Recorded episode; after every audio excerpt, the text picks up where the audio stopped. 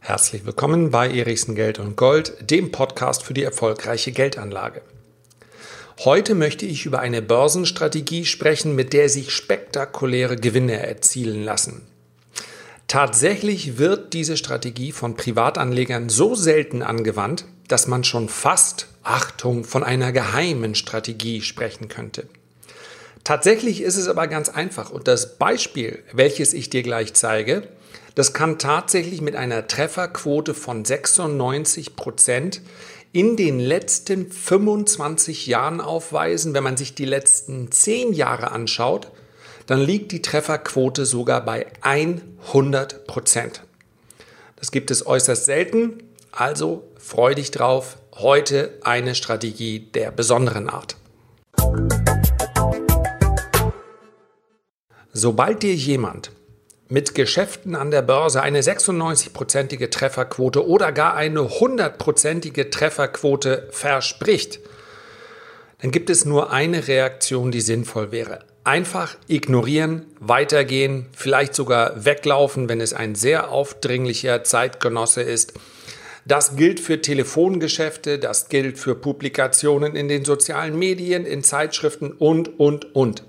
An der Börse gibt es keine Garantie für bestimmte Gewinne. Und wer ein System verkaufen möchte und sagt, dieses System hat eine Trefferquote von 96 Prozent, der lügt dir gnadenlos ins Gesicht. Oder aber, und das ist äh, natürlich auch möglich, es ist ein System mit einer 96-prozentigen Trefferquote, mit dem man aber trotzdem kein Geld verdient.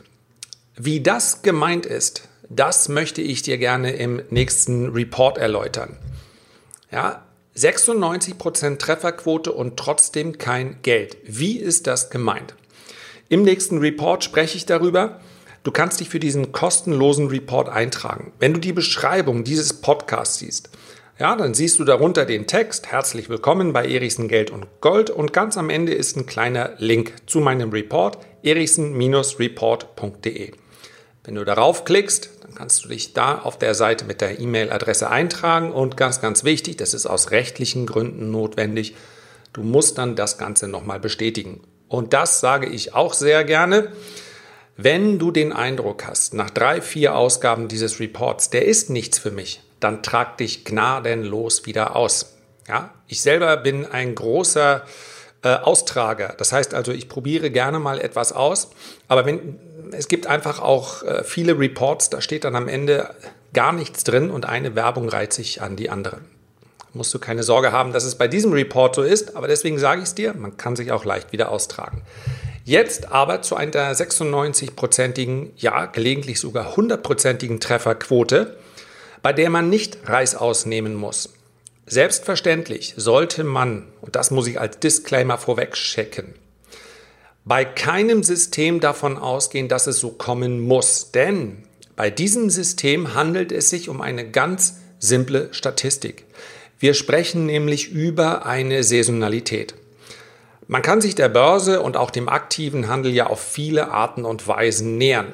Man kann beispielsweise eine Aktie fundamental unter die Lupe nehmen und dann zu dem Entschluss gelangen, die Aktie ist einfach zu billig. Sie wird sich irgendwann in der Zukunft, das ist meist das Problem bei der reinen Fundamentalanalyse, diese Unterbewertung wird sich irgendwann in der Zukunft auflösen. Das ist durchaus ein äh, sinnvoller Ansatz, kann man machen. Man sollte sich dazu aber natürlich mit der Fundamentalanalyse, also allem, was dazugehört, Wettbewerb, Bilanzen und, und, und auskennen. Man kann auch charttechnisch rangehen. Man kann sagen, wenn diese oder jene Marke über- oder unterschritten wird, dann wird das weitere Käufer anlocken und die Aktie steigt oder fällt, je nachdem, wie die Analyse ausfällt.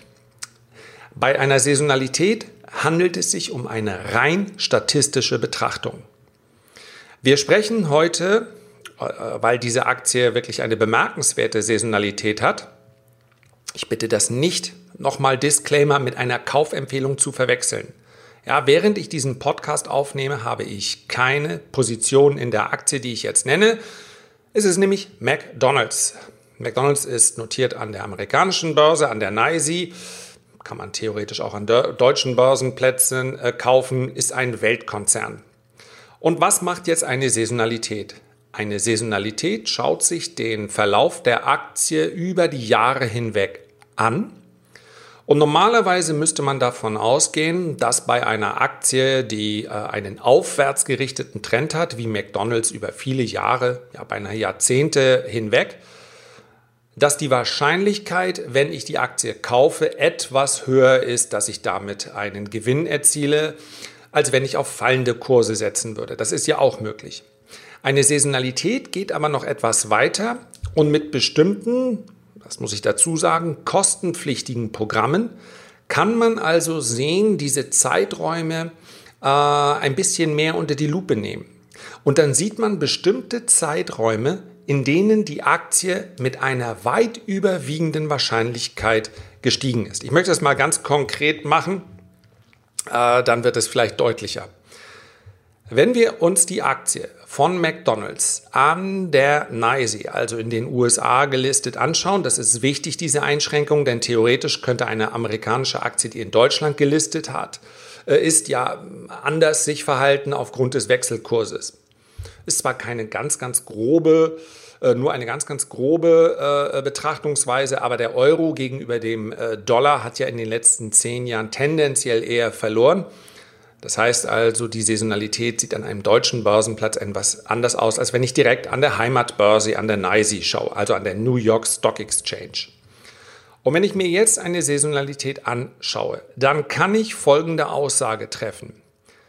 Hätte ich die Aktie am 27. Oktober gekauft und am 2. Dezember wieder verkauft, dann hätte das in den letzten zehn Jahren in jedem einzelnen Jahr, also 2009, 2010 und so weiter bis zum Jahr 2018, wie es dieses Jahr ausgeht, wissen wir ja noch nicht, jedes einzelne Jahr zu einem Gewinn geführt.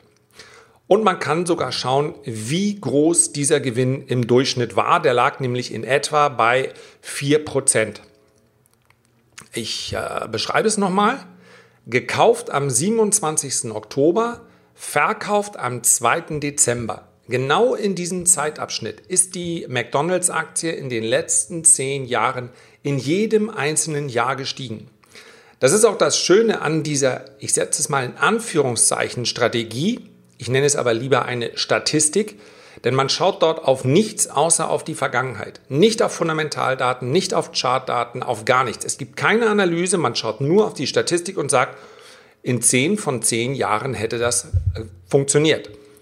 Je länger eine solche Saisonalität zurückreicht, desto aussagekräftiger ist sie natürlich. Das gilt ja für jede Statistik, nicht nur für eine Saisonalität an der Börse.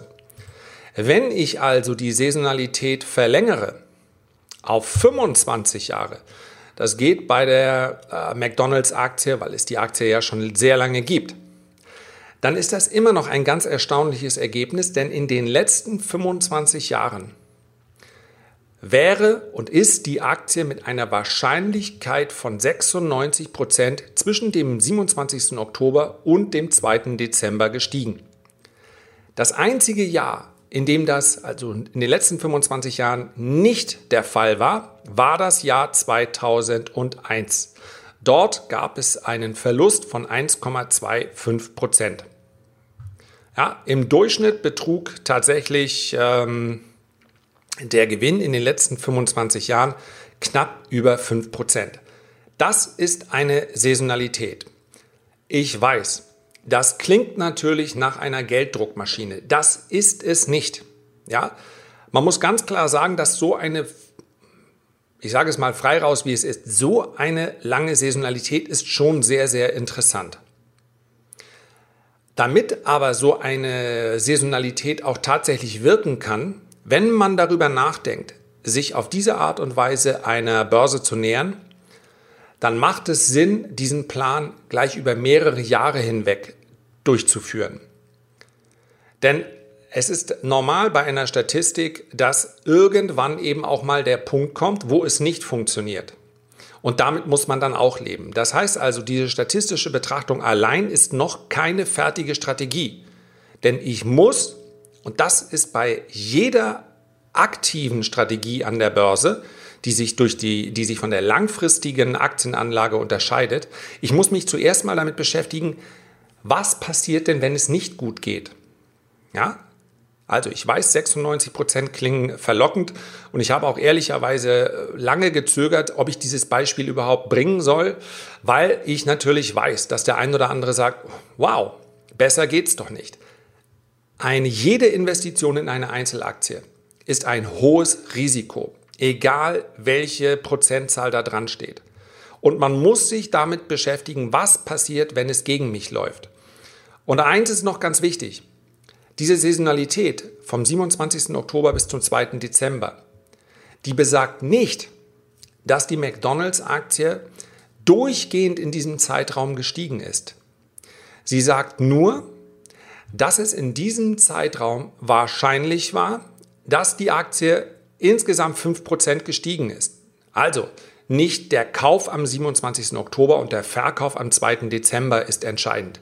Wenn man die Aktie beispielsweise am 27. Oktober kaufen würde, und ich sage nochmal, ja, Disclaimer, jedes Geschäft an der Börse kann potenziell zu einem Totalverlust führen. Wenn man also dieses Geschäft machen würde und die Aktie würde einen Tag später, also am 28. Oktober, um 5% steigen, dann wäre diese Saisonalität bereits erfüllt. Das Einzige, was sich verändern würde im Laufe der Jahre, würde dann der Zeitraum kürzer werden.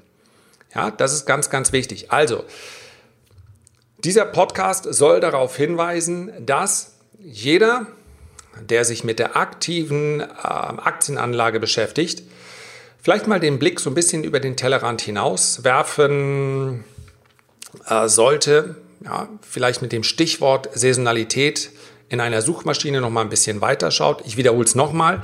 Diese Datenbanken sind äh, kostenpflichtig und es lohnt sich mit einem kleinen Konto nicht, eine Jahresgebühr von 500 oder von 1000 Euro äh, zu bezahlen. Also ganz günstig sind die nicht. Ähm, aber ich finde, es ist ein sehr, sehr spannendes Thema, weil, und auch das ist natürlich immer attraktiv, weil es so simpel ist. Also, so viel heute zum Thema Saisonalitäten an der Börse. Und da gibt es eben mehr als nur das, was vermutlich die meisten von euch kennen. Sell in May and go away. Stimmt zum Teil auch, aber ist nicht mal annähernd so interessant wie beispielsweise diese Saisonalität in McDonald's. Und abschließend nochmal der Hinweis, auch solche Saisonalitäten schaue ich mir natürlich im Report hin und wieder mal an. Und wenn du Lust hast, unter www.erichsen-report.de kannst du dich für diesen kostenlosen Report eintragen. Herzlichen Dank für deine Aufmerksamkeit. Natürlich freue ich mich auch heute wieder, wenn du dir die Zeit nimmst, vielleicht einen Kommentar oder ein Feedback zu hinterlassen. Und ich würde mich noch viel mehr freuen, wenn du diesen Podcast vielleicht auch in deinem Freundes- oder Bekanntenkreis empfehlen magst. Es ist ein kostenloser Podcast und das wird er auch immer bleiben. Es ist mir sehr, sehr wichtig, dass man den Unterschied erkennt zwischen Geldaufbewahrung und Geldanlage. Wenn du den Eindruck hast, dass dieser Podcast dabei helfen kann, das zu erkennen, ja, dann würde ich mich über eine Empfehlung sehr freuen. Wir hören uns beim nächsten Mal wieder. Bis dahin, mach es gut, dein Lars.